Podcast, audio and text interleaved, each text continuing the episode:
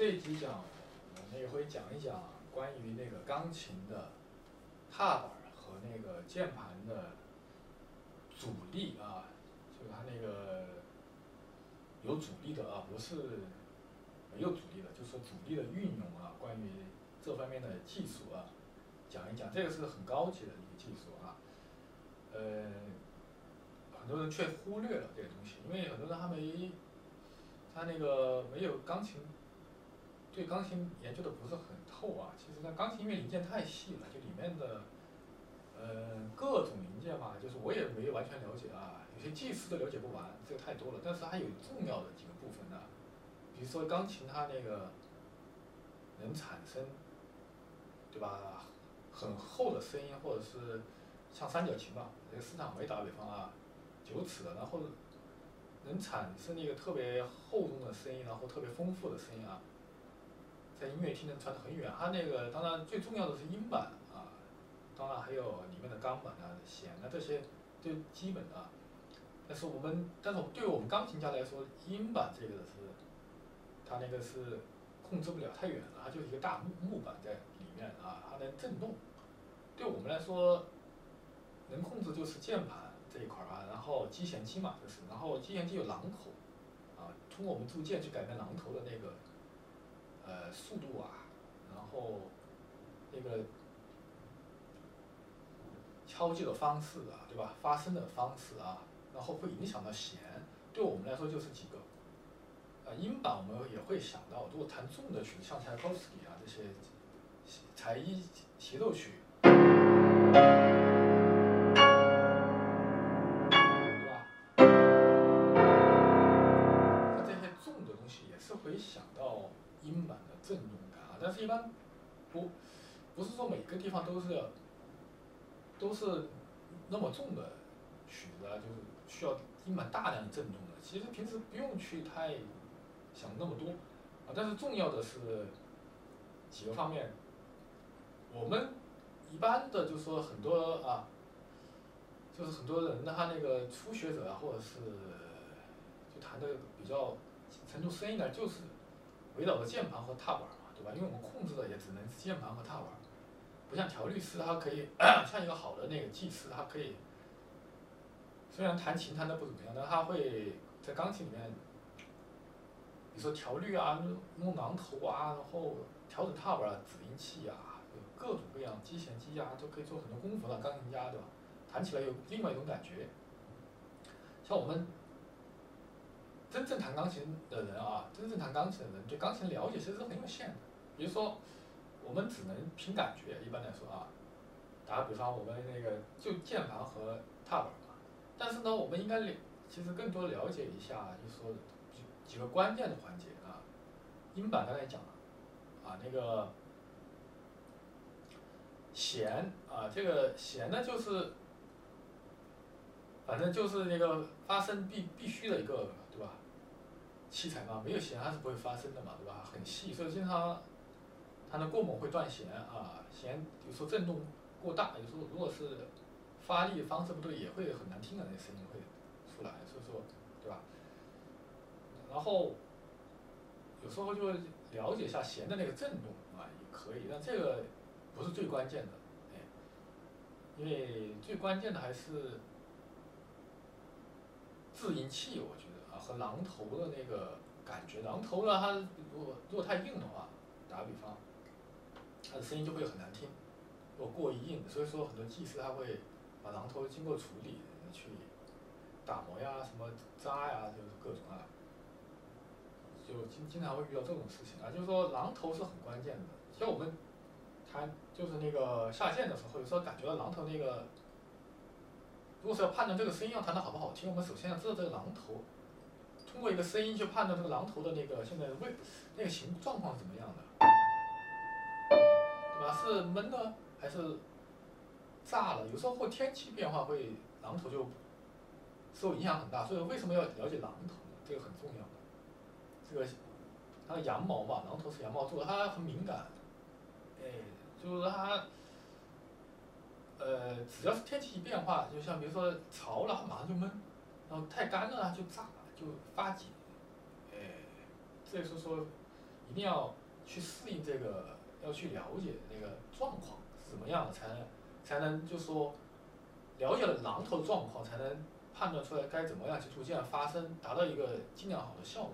如果不了解，比如说闷的时候，对吧？我们随便弹，按照平时那样弹，就声音发不出来，对吧？如果是潮湿了，它那个必须要加重量啊，更多的穿透力出来的。干的话，如果很干燥，里面很炸的，就按照平时那么弹也会刺耳，所以说都要调整啊。止音器的是比较关键的，所以说非常关键的，很多人忽略了这个。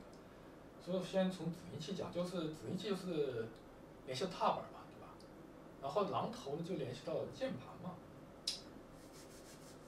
这个，呃，先讲踏板啊。刚才我说阻力的运用，先我还没说到这里啊，所以说先讲讲踏板跟那个止音器的关系吧。就先踏板踩下去，让止音器起来，大家知道嘛，对吧？就算是不踩的话，光弹下去，它只是一个键子，一个键子的止音器起来。然后弹完了就消，止音器下去了，那会把弦的那个震动就止住了。如果是我们弹的时候不放开的话，它就一直在那震动直到消失，对吧？就很久。如果是踩上踏板呢，它就是八十八个琴键的主音器全部打开了，它就有一种混响啊，acoustic，啊，或者是先踩下。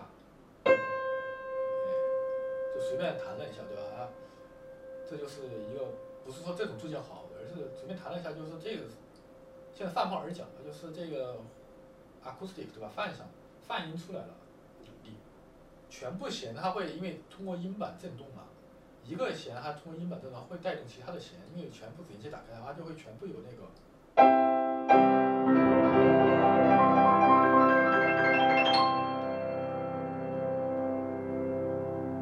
都还有点出来就管管风琴的效果，因为把全部给 C 大调的，对吧？从这里弹到高音，通过泛音，然后全部出来，它就会出现各种好听的声音，啊，有点像管风琴。但是如果是不和谐音程，对吧？那混在一起就不好听。做踏板就少踩，它那个等于是止音器打开了嘛，全部打开了，然后对吧？然后再关上。如果踩的浅一点呢，是它就不是全部打开，踩的浅一点呢就。打开一点儿，其他的止音器，但但是我们弹的这个音，基本上是全打开的。但是我们弹的时候，如果是很飘的弹，它就没往前打开；如果是弹下底，弹下底就打开的很多。然后其他的那个止音器不用每次踩下底，踩下底了它全部打开就会很脏，就是经常就不是说每一次都要到底，其实到底还是比较少的那个踏板，就是时间还是比较少，都是在中央，对吧？半中央，它那个止音器，其他的止音器只是只是那个开了一点，因为你弹一个音，你如果把全部打开了，对吧？声音还行，一个音还行，还行，但是多了就不好了，多了它就混了，一个还能接受，一个它就其他的各种音它就混混在里面，泛音混在里面，它就还还能接受啊。如果是开踩一半。声音要干净的多，它那个其他的止音器都是没有完全打开，它就不会不会那个特别的脏，对吧？那个声音就悦耳。很多人他就喜欢踩下底，坏毛病啊，这是相当坏的毛病，就是一下全部任何那个就单个那个音的美就不见了，就全部那个任何的那个弦的那个振动全部出来，就把那个音本来这么好，打个比方说。呃，一个很好的音，但是其他的出来全部那个泛音就像化妆那个浓妆在那又乱化，哎呀，踩的越多就像越浓的妆，然后化的就，呃，就不好看。打个比方啊，就说根本不用踩下底太多。啊，然后呢，就是我先从踏板就先说那个先具体的讲啊，就。我们踩深很容易的，踩浅不容易，踩浅就不好控制。第一个就悬到空中的脚，对吧？感觉不踏实，对吧？这是要技术。所以说踩浅的时候就不要脚整个都在里面，稍微出来一点，脚趾尖那样踩。然后踩特别浅的时候，特别浅的时候需要眼睛看一下，就那个偶尔会看一下。但如果是技术片太难，就技术片段太难就看不了，对吧？如果弹之前，如果这个曲子需要特别浅踏板，可以看一下到底这多浅，对吧？有时候，当然不是说每次都看，偶尔可以看一下，因为踩特别浅是不确定的，因为我们踩特别浅的话，你脚放上去，你只要一弹琴，它就脚就下去了，因为它脚有重量，大腿有重量，整个身体啊的，只要是脚一放上去，不像弱音踏板比较重啊，左踏板比较重，先不讲左踏板。左踏板比较重，它放上去还不马上下去。右踏板只要放上去，根本不用踩，一弹一个和弦就踩下底了。经常所以说，只要是放上去，它就很难是踩浅，一般都踩到半中央去。所以说，如果是这个曲子非要特别浅，有时候脚踩多了也感觉不到了。在空隙时间，比如说休止符这一段，有时候可以检查，就可以这样看一下到底是多多深啊。其实踩一点，打个比方。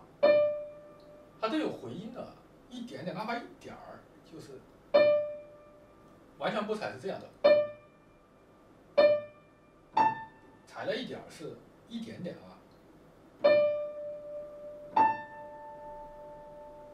不一样的效果。但这种效果是很难，我们今天很难听，大多数演奏是一般很难听到的，因为脚脚有重量，对吧？一踩下就会踩到中央去，踩中间，然后甚至踩下底。这绝大多数都是踩下底，快踩下底那种位置啊，都特别是厚重的那种踏板混响啊，很多人都喜欢这么踩。但这种音是很少的，但也很少曲子需要这种声音，对吧？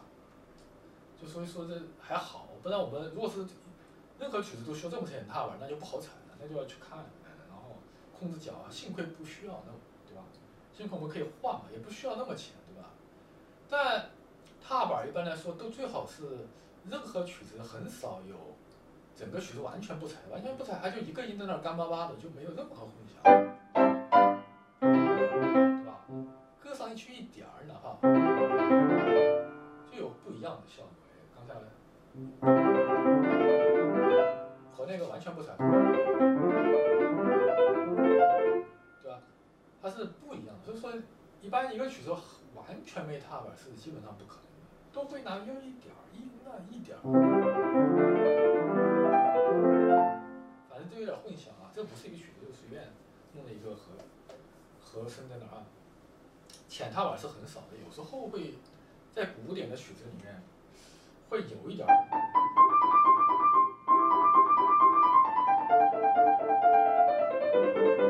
比如说需要跳音的时候，又不需要那么干，对吧？不要。不能，就需要一点浅踏板，它就保险。但是不踩踏板也可以弹连，但是呢就难度大得多。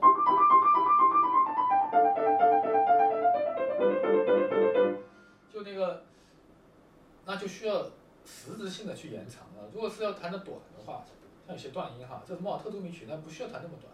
像有些钢琴家就完全没踩这一个啊，踩下一点儿呢就可以逐渐短一点，它还有混响。对吧？完全不踩都是断音，像那些，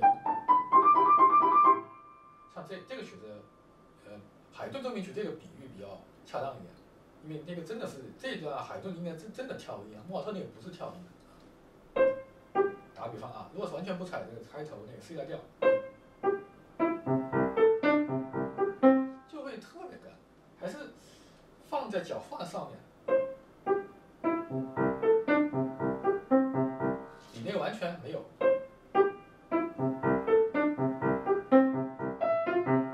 就显得就特别干啊所以说浅踏板经常在断音是需要的，就特别是最浅的那踏板，然后中踩上中间的那踏板，然后就音色就要丰丰富的多。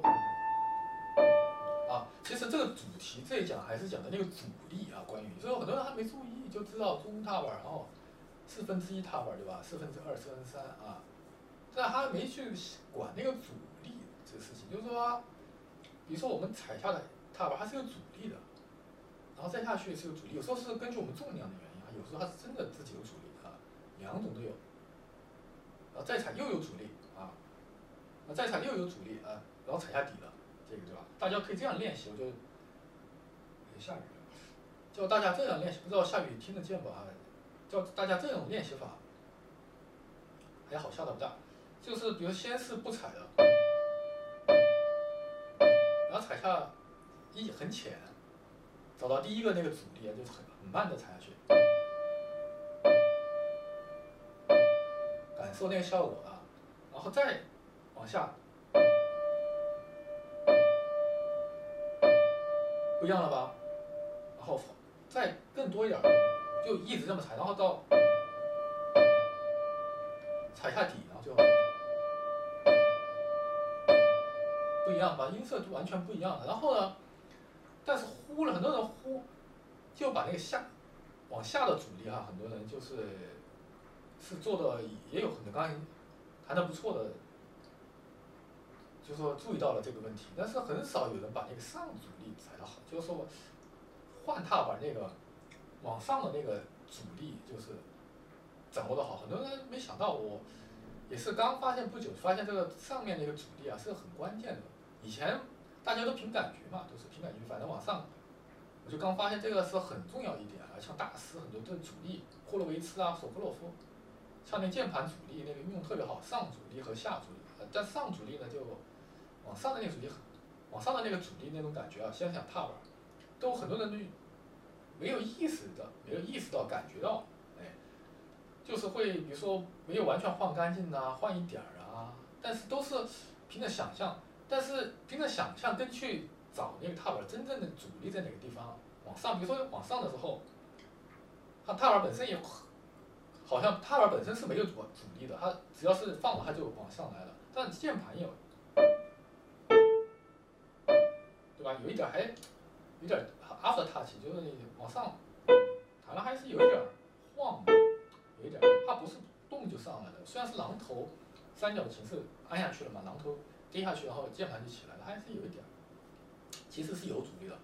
踏板呢是我们人身上的阻力，哎，然后呢造成往上，造成对踏板那个压力哈，就那个物理的那种重量压力，然后往上换的时候就会造成阻力。这不是踏板本身的，踏板换了应该是重就上来了，如果是完全就是。不压上去，直接要腿拿开，碰它踏板就上来了。但是肯定不会这么踩踏板，我们不是不不行的，这样对吧？所以说就要练习，慢慢的往上找那个阻力的，找我们找那个阻力在哪儿啊？但是我们本身的重量压在上面，它会产生阻力，往上啊。比如说，先是踩下底，然后再练，往上，然后再往上。还往上，越来越浅，声音不一样了，有很多层，快换完了，没了，对吧？好多层，还阻力是很多的，很多人还不知道这个。这霍洛维茨啊，这个运用就特别好，对？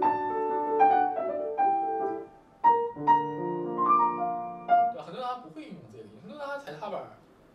就是那个一弹机动，它就就两种，一下就踩下底，然后就换光，跑踩下底换光，就一直在那儿奔波啊，就是就特别的，呃，踏板就特别的，很多人弹弹的不错，但踏板踩的好的人特别少，很多就是一踩还换踩换，就全全这样的。看霍洛维茨他弹就是他踏板踩最好的呢，就根本脚都不是动的特别厉害，就是他就放上面，然后，哎。肯定是上下行的那个阻力大家都知道，但上行的那个阻力大家没怎么关注。其实不见得有时候踏板完全换干净好，完全换干净的你要重新踩那个完全效果声场就完全全部改变就脱节了，有时候啊，所以说就需要这种练法。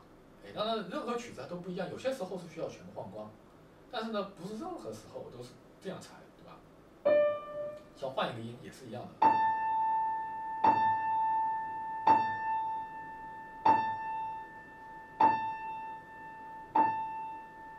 对这样练，然后就慢慢放干净了，哎，就这是比较好的一种练习方法。这样踩踏板的意思就完全纠正了，就不会都是，只能这样踩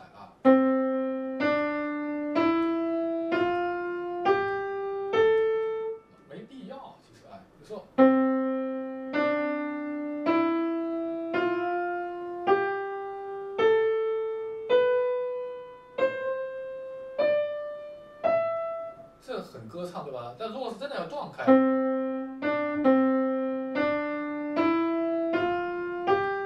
也未必是完全换。到了上面那个阻力，打比方是浅踏板那个阻力，它是分，比如说往上的型的踏板，刚才我示范的话，可以练出那个七八种阻力，或者是六七种。如果是如果是不需要太连的，直接就把脚那个放的比较快一点的话，它就会到脚就会到那个第二层阻力了，就大概就换完了。如果是换的慢一点，就它慢慢的它就是阻力就。如果是连音的话，你就可以根据耳朵调整啊。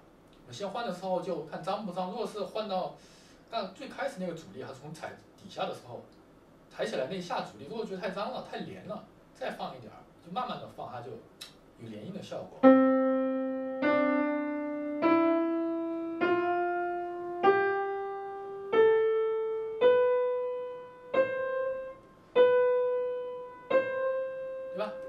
脏了，比如说那一刹那。换啊，这是一个练法，这个是比较声音就会像管风琴啊，像那个比较厚重的音色啊。霍洛维斯经常玩这个效果，喜欢。就这种练法，大家很关键啊。就是第一个是，就是比大家很多人都知道的，慢慢的往下踩，找那个阻力啊。但很多人对阻力还不是很关心的，就只知道是踩多少。有时候他那个多少很难判断，对吧？为什么我要讲那个阻力呢？很关键的，因为。多少你怎么去判断？对，四分之一、四分之二，对吧？有时候它就不一样的，对吧？有时候你脚给的重量不一样，它就它那个它那个四分之一就不一样。你脚比如说放的多和放的少，它那个出现的阻力是不一样的。你不找那个阻力，凭空去想象，它就乱套了，你对吧？它就脚就不稳，就不知道在哪儿。或者在空中没那个阻力的话，就空中那儿悬着，到底踩哪儿啊？你要找到那个阻力了，你才在那儿才稳得住嘛，对吧。它有那个阻力，就哎，然后慢慢往下踩，这是一种练法啊。刚才已经示范了。然后第二种就是慢慢往上放，往上放，很多人也是不不找那个阻力的话，直接要不往哪儿放，哎呀，干干脆放一下就放光了，那那个一下那个音色就全没了，要重新开始，那很麻烦的。就是找那个阻力，它就踏实，哎，知道就算是脏了，像霍洛维兹有时候一个音有一点脏那一刹那，它马上就会化解，因为它那个阻力啊，往上换换的时候。他找到那个阻力，他就踏实，知道那一段可能脏一点，我再往上一点就行了嘛。就像有几档，像开汽车，就像汽车那个，你想我不会开啊，那开汽车它不是那个手持的那个什么，那个我不知道那个叫什么，那个那个档，有几档嘛，对吧？如果不没有那个档，直接像自行车也是，你没有档，直接在那儿乱乱乱弄，它也是弄不出来的，就是对吧？那还不如归原位，很多人都这样的，比如他哎呀，也不知道在哪个地方，哎呀，呃，没把握啊，就就需要换光，要么就踩下底。要知道那个阻力就像那个挡汽车的，对吧？哎，这里停一下，哎，在这里，哎，它就踏实了，它就层次就出来了，哎，都这样练啊，很关键的。然后就会活用踏板，因为踏板没死就可以活用，这样练习多了，踏板的那个观念就。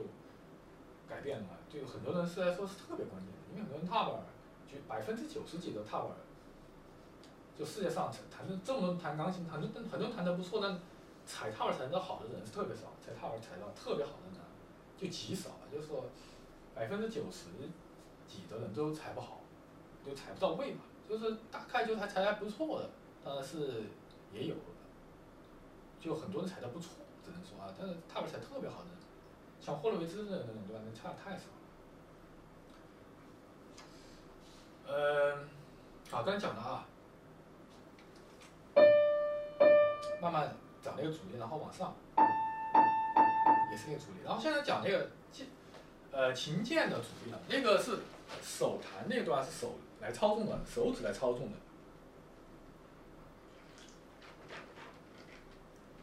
那个特别关键，这一下。特别关键，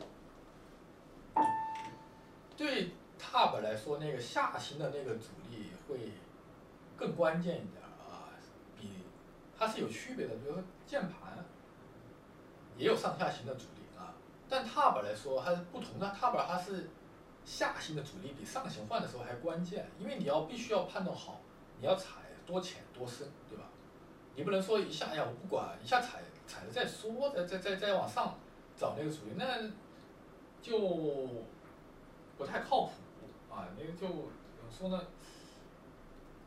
就有点马马虎虎了，对吧？有时候会会突然觉得，哎呀，如果是那样的想，那种思维呢，有偶尔是可以的，有些曲子是可以的那种思维，但是那样不能长久，那样经常会遇见，哎呀，自己觉得怎么就要么就是干，要么就太多，就必须开始那一下下去那一下就要找到大概那个在哪几档，在哪几个阻力啊，在哪几档就要大概有个心里有个数，然后就是键盘的。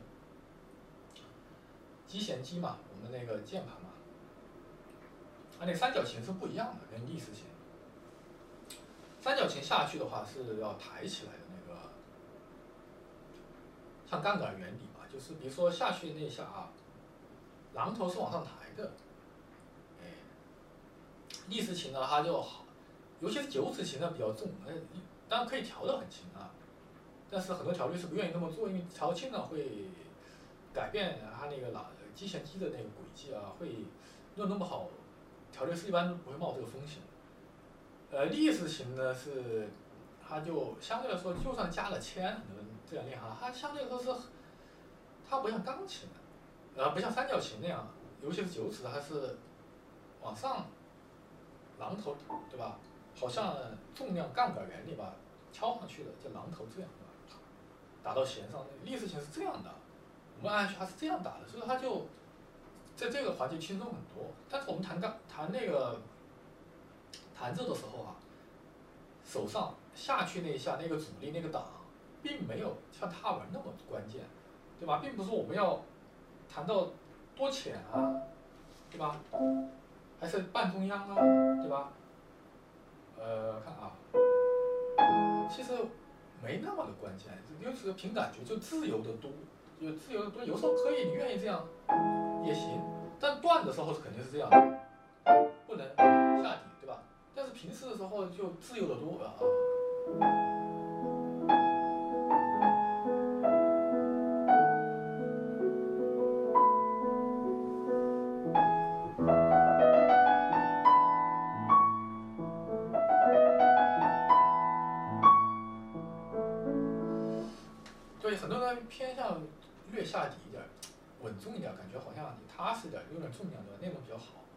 他会选择半中央。调子，哎，也有，就它是比较，呃，自由一点的啊。这种下行的阻力去找找那个啊，是相对来说比较自由，就是说发挥空间很大，根据每个人个性，哎，心情的，它是可以即兴发挥的，哎。但是我们。它不像踏板那么关键，但是，但很多人忽略的是什么呢？很多人忽略的是上行阻力啊，这个其实太关键了。就在演奏过程当中，在那个，嗯，在我们弹琴对吧？弹下去敲一个键音，对吧？那个键盘上的上行阻力那比踏板要重要的多啊。踏板那个上行阻力就可以随便发挥啊，但是呢，我们钢琴呢就不能说，哎呀，我想。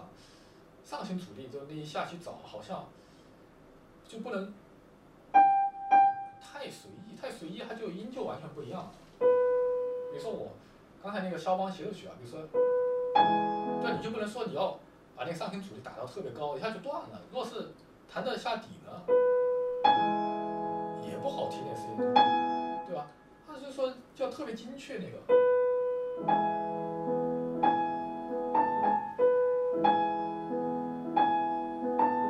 每个。力度它要求的那个上行的那个档，对吧？那个阻力啊是不一样的，每次感觉都不一样。不是说每次弹那个音都是在那儿啊，但是每次感觉不一样。但是每次感觉它都有个精确的答案，哎。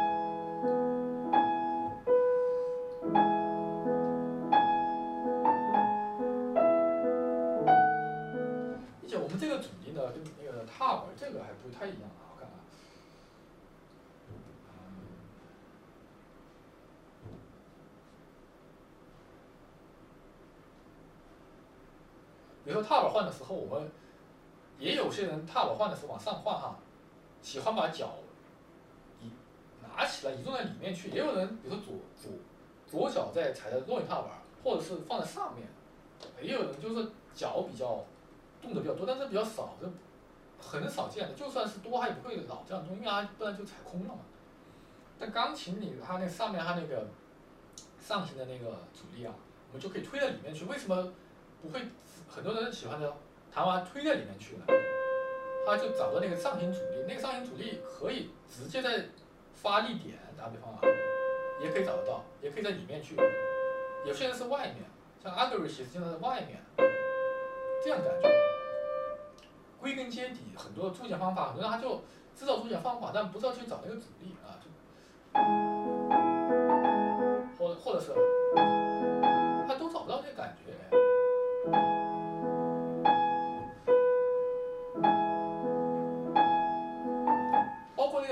在哪个地方也很关键。哎，每次他就会对音色，这是很绝妙的诀窍啊！就我发现，但很多大师肯定也知道，很多顶级的，但是很多人他没意识到，就是一般的人就没意识到。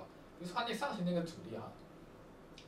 就在里面去的时候，跟外面是不一样的，所以说它就有空间，不像踏板只能在那里，就不可能你换的时候还往里面或者往外往外面就踏空了。哎，钢琴它的那个键盘是移动的范围比较多，所以上行的特别关键的，就那一下啊，就是所谓的 after touch 往下的时候感觉比较，往下的时候它是感觉比较明显，但往上的时候，有时候是根据我们手的重量，或者是我们当时的状态。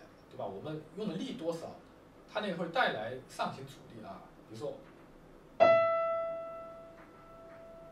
按下底了，然后它就有那个阻力啊，就是根据重量，自己自身的重量，就算是高台子，它也有那个，也有阻力的，并不说台子全全抬了，还是感觉得到的。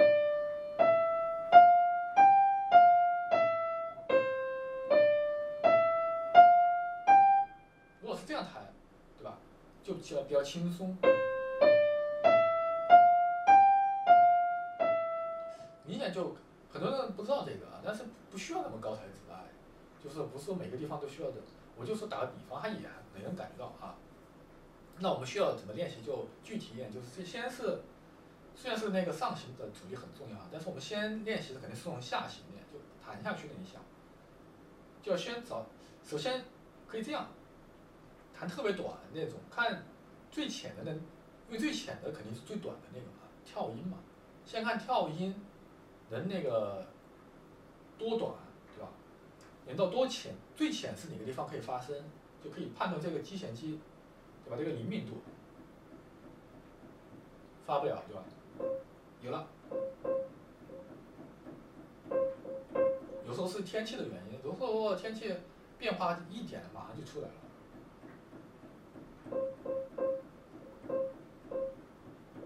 但那不是每天都这么练，就是有时候找到感觉，对吧？如果是对那个手指，它那个对铸键键盘手感没什么感觉了，就这个找一下，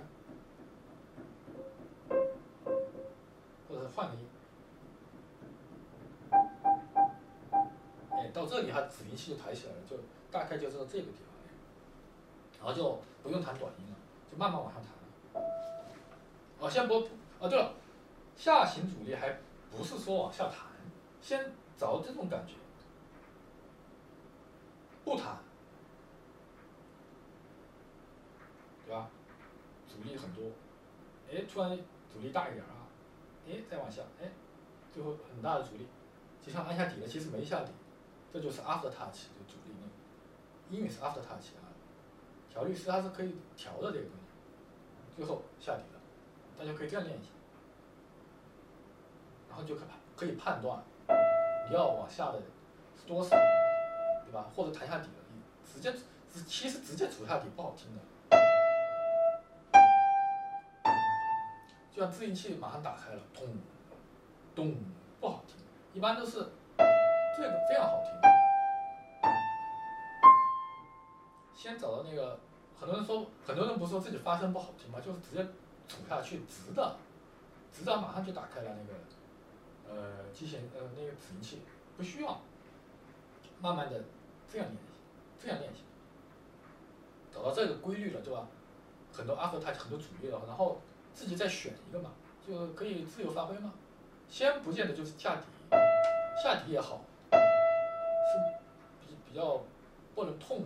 有时候有些曲子它是需要那样啊，但是按美学来说那样是不好听的。哎，但是呢，用上下底它也是这样的，不能太直，然后有点推呀，或者是拉呀，或者这样啊都行啊。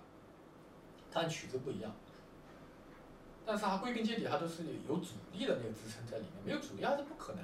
如果钢琴有很多手感不好，有时候没有阻力，哗就下去了，你还没发力下去了，那就是很差的手感，对吧？但阻力太多也不行，是吧？也就弹的不舒服，这样音色就好了，就不能啊。但这个呢，它就比较自由，你可以想象这样，先是无声的这样弄一下，或者是找这种感觉的话，就自动你就有一套概念。心里面啊，就有一套概念，到底是自己想要怎么去谈，怎么去发声，都清楚了大概啊。但是呢，上行的很多人就处理的特别不好。打比方啊，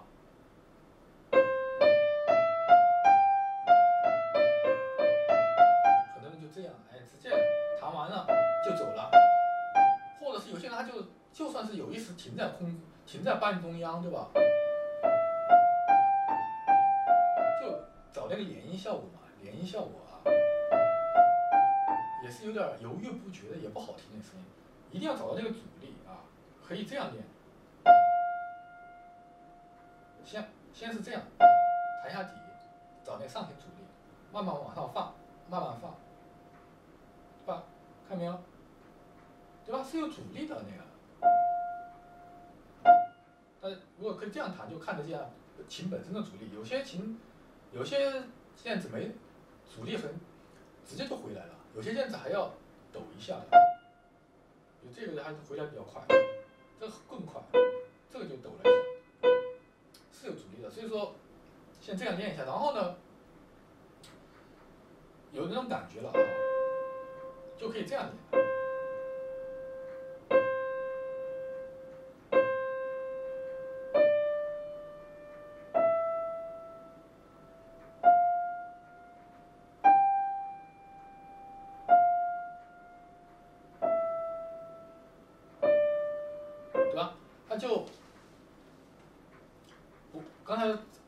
说什么怎么操呃操纵的，怎么弹的，就是很多人是弹下去了，弹第二个音就起来了，对吧？完全起来就没找那个阻力。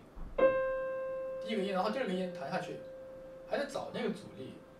哦，哦不，第一个音下去了，弹完了啊。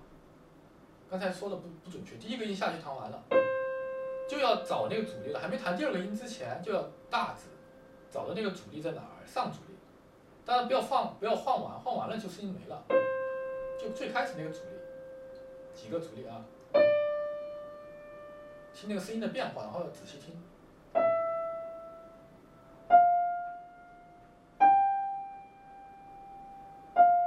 就不一样的声音很连那个啊。啊，当然呢还更基基础的啊，就是大家可以这样实验一下，就弹看在上阻力是哪个地方。弹到那个，比如说，先是这样练吧。最开始刚才讲过了啊，重复一下啊。我放的还比较快，要放慢一点。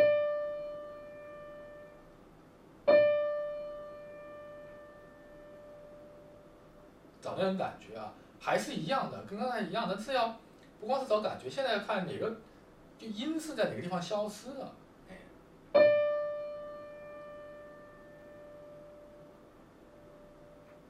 在这个地方，大概这个主意它就消失了。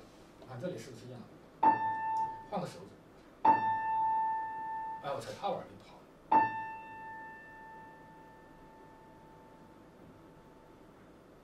差不多。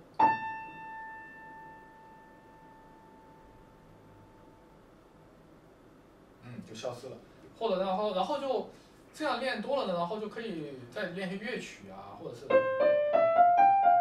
或者是。刚才哆来咪发嗦也行，然后换换那个再画的大一点也行，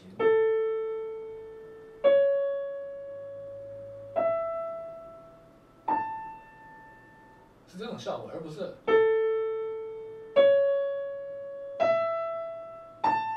就音突然就走了，那个不好听。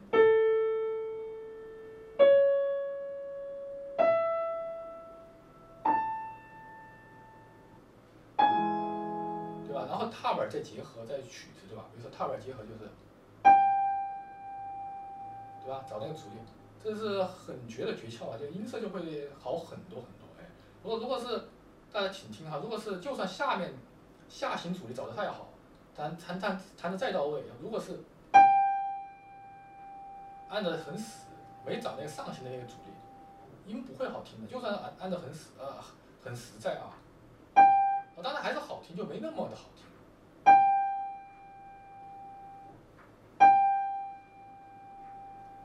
还行，踩上踏板。但如果是这样，刚才是很理想的，其实虽然是没有找那个上行阻力啊，很理想。但就起来了就不好听了，但有时候是要起来，但是说从美学上来说是不好听的。经常如果这样连起来弹就就不好听了。如果这样呢，大家听，家大家请听，请听哈，就是说，把上阻力运用上，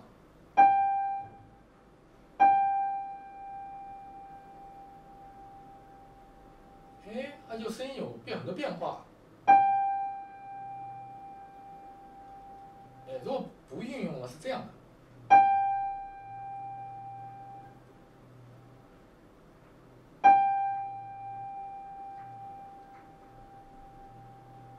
也很也行，因为我通过踏板的，刚才说我踩的踏板，通过踏板后来踩下去，哈也有变化，是通过那个机弦机打开了，那是不一样的，对吧？变化，但是如果是也是那一样的弹法，只是把那，但是要把找那个上行阻力是这种弹法啊。对不对？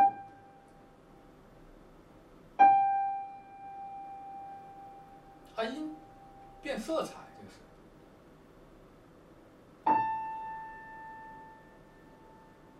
变色彩，如果是光是弹下去，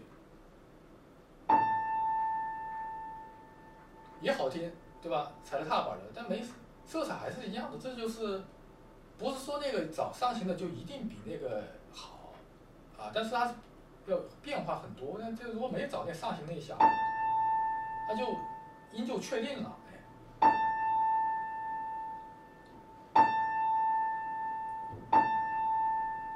它就不确定，它就有另外的颜色啊。但刚才是踩上踏板练的，一个音也可以这样，有两种练法啊。不踩踏板，还是那个音，先是弹下底，或者是很传统的那种，很好听啊。不一样吧？这个找了上行主力的，就第我再弹上另外一个音，发，先是传统那种比较下底的那种啊。有基础的，基础的就是没踩踏板，它就音消失的比较快，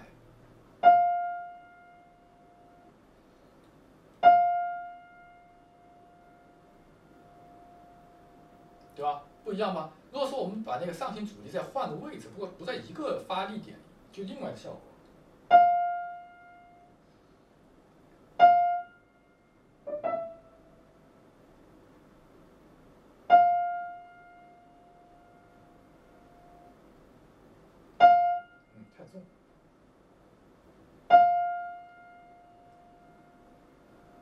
一样吧？有一个变化。如果是光是在底下，它就变化少多，就咚，就终止了。就找到上行阻力那一下，它音为什么会发生变化呢？第一个是那个榔头，它就你说如果弹下底啊，可以解释，因为看不见，很多人看不见这个，所以说。平时练琴的时候，他就很难去，就是找这种那个感觉。所以说，很多钢琴家，对吧？演的时候把谱架拿掉，就是看榔头。但我不喜欢，因为看的对于视力感觉有点不舒服哎。但有些钢琴家就喜欢，就看那个榔头指音器啊，它是叫，比如说弹下去不找那个上行阻阻力哈。它是这样的，打比方，这是榔头啊，这是呃键子，咚上去了，弹下底了，它就一直机这个指音器就一直挂在那儿，它的声音就已经到顶了，弹下底了。然后这个榔头呢在下面打到弦上，它就粘在弦，就似乎像粘在弦上似的啊，但是这下来一点点在那儿，它就不动了。所以音色肯定还从 acoustic 对吧，音响效果来说，因为它它那物理学嘛，它就一直在那儿静止，它肯定就变化少嘛。如果是弹下去咚，打比方咚，第二种啊，找那上行阻力，先弹下去咚，那个止音器打开了，这止音器黑色那一块啊，然后下面弦，然后中间那个。榔头敲上去了，然后一刹那改变一下那个往上，就上行阻力去找，就是当然那个时间是自由一点的，不是说马上就啊。现在想一下，咚，然后再那个不慌不忙去找那上行阻力啊，它就自音器它会掉下来一点儿，因为因为你抬起来嘛，上行阻力就是键盘抬起来了一点儿，它肯定会掉下去一点儿，然后榔头也会。掉下去的，它音色就会变。啊，不踩踏板，弹这个音。啊，弹，弹，拉吧，这个拉，就是那个调音的那个第第一个音。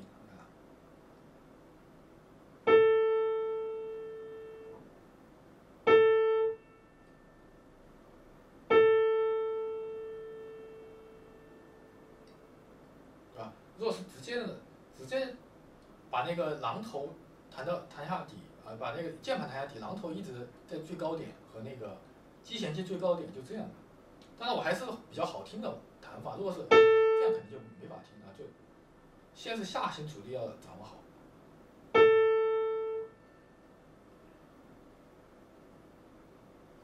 先可以这样感受。然后对吧音色就会，呃，木很多。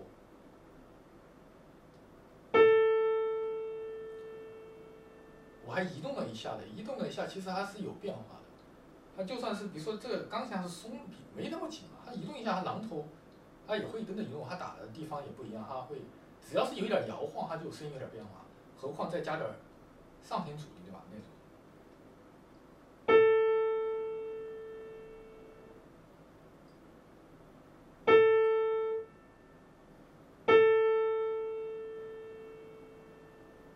哎，就变化就多了，它就不死那音色哎。比如说像抒情的曲子啊，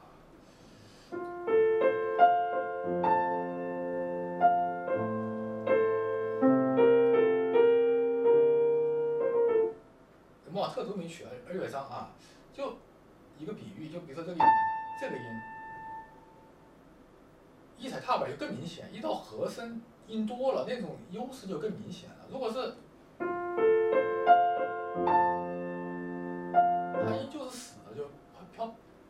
没有那个上行阻力找不到，它就飘不远。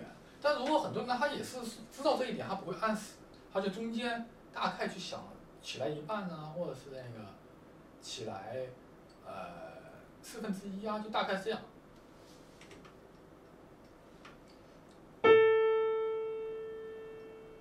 也也行，就跟那个其实差不多。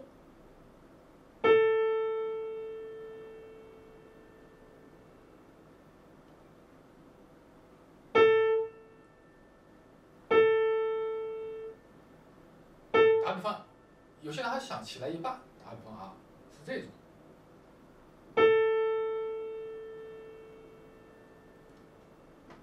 或者是起来一点点，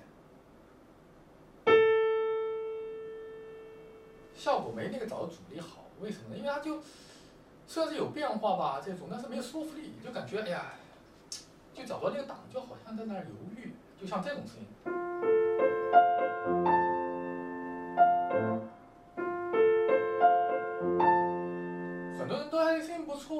没有索科洛夫打的那种。因为索科洛夫就那个，听他弹，霍洛维茨也是一样的。他这个阻力找到了，他档有了，他就感觉就很，又飘得远，还又实在。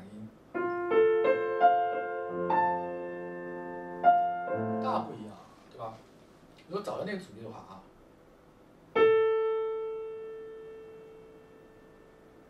甚至找到阻力了过后又可以重新按下去，都可以就发挥了，可以。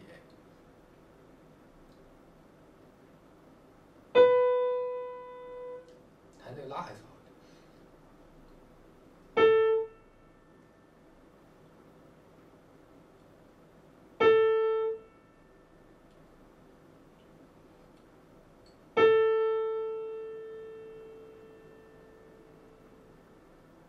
哎。不仅飘得远，还有规律。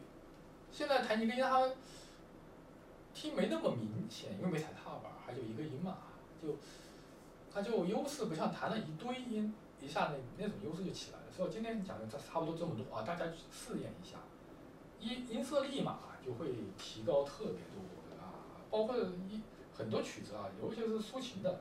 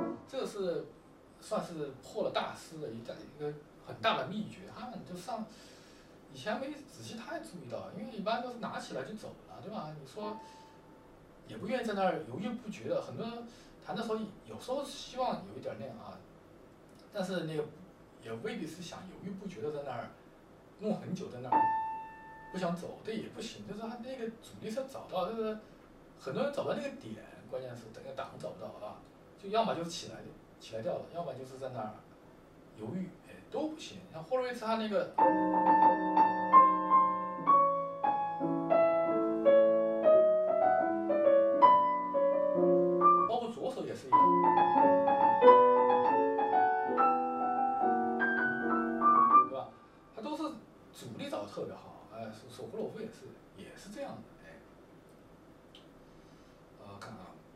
差不多啊，这个大家就可以去练一下啊，就是说立马声音就会。发生很大的变化，但是每架琴不一样，它那个，呃，天气变化也会造成琴的不一样，有时候会阻力发生很大的变化。那下一讲再讲其其他的，呃一些注意的事项，这讲就讲差不多吧，大概先去练一下大家啊。我的新的发现啊，算是我觉得，嗯，算是那个一个很很大的发现。啊，就是在那个很简单，其实运用起来啊，就特别简单，但效果特别好。就这就顶级大师他那个秘诀啊，很多人不知道，没意识到这一点啊。就说为什么像索科洛夫啊，在那个机器在那儿检查半天，他不是没有原因的，他他不是说对吧？有些人他像我前前一段时间请的那个德国市场维技师来那个呃给我大调钢琴的。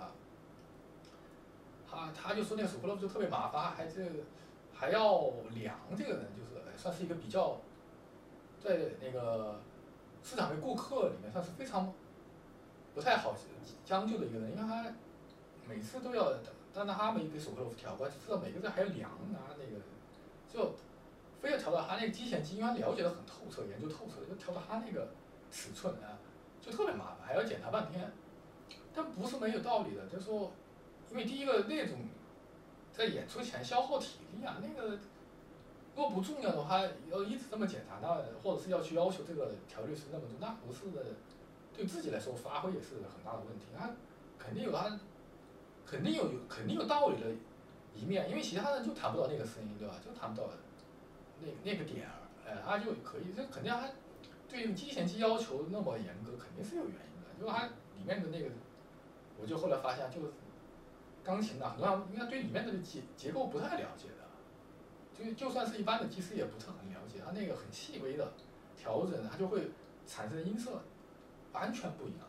哎，所以说拿点儿里面不到加号会影响到钢琴家的，经常会。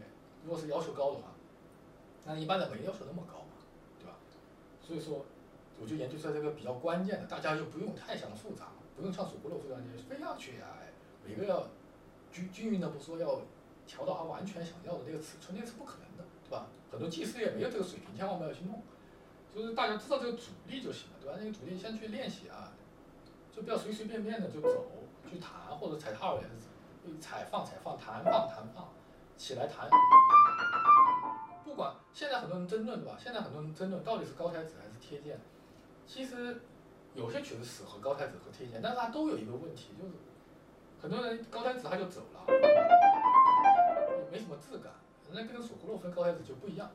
贴键呢，很多人他也是也是犹豫不决的，在那儿就是不清晰、不清不楚，对吧？到底要干嘛也不知道，对吧？练习贴键也不能这样，也要像你练习高台子也要找到那个阻力，对吧？上的阻力，上行的那个阻力尤其重要，下行的也重要。然后贴键也是一样的。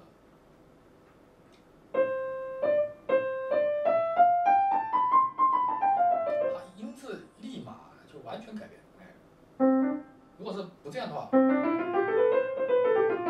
去凭感觉，凭感觉是有，那调整半天是很费脑筋的，对吧？当然最后还是要凭感觉，但是找到这个还是会更帮助感觉。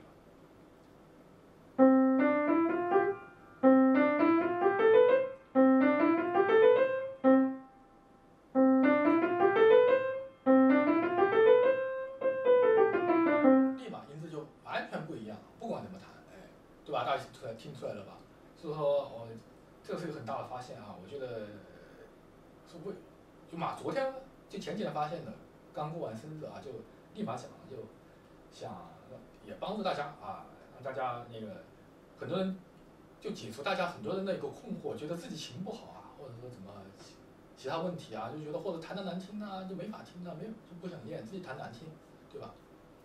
呃，这样的音质保证。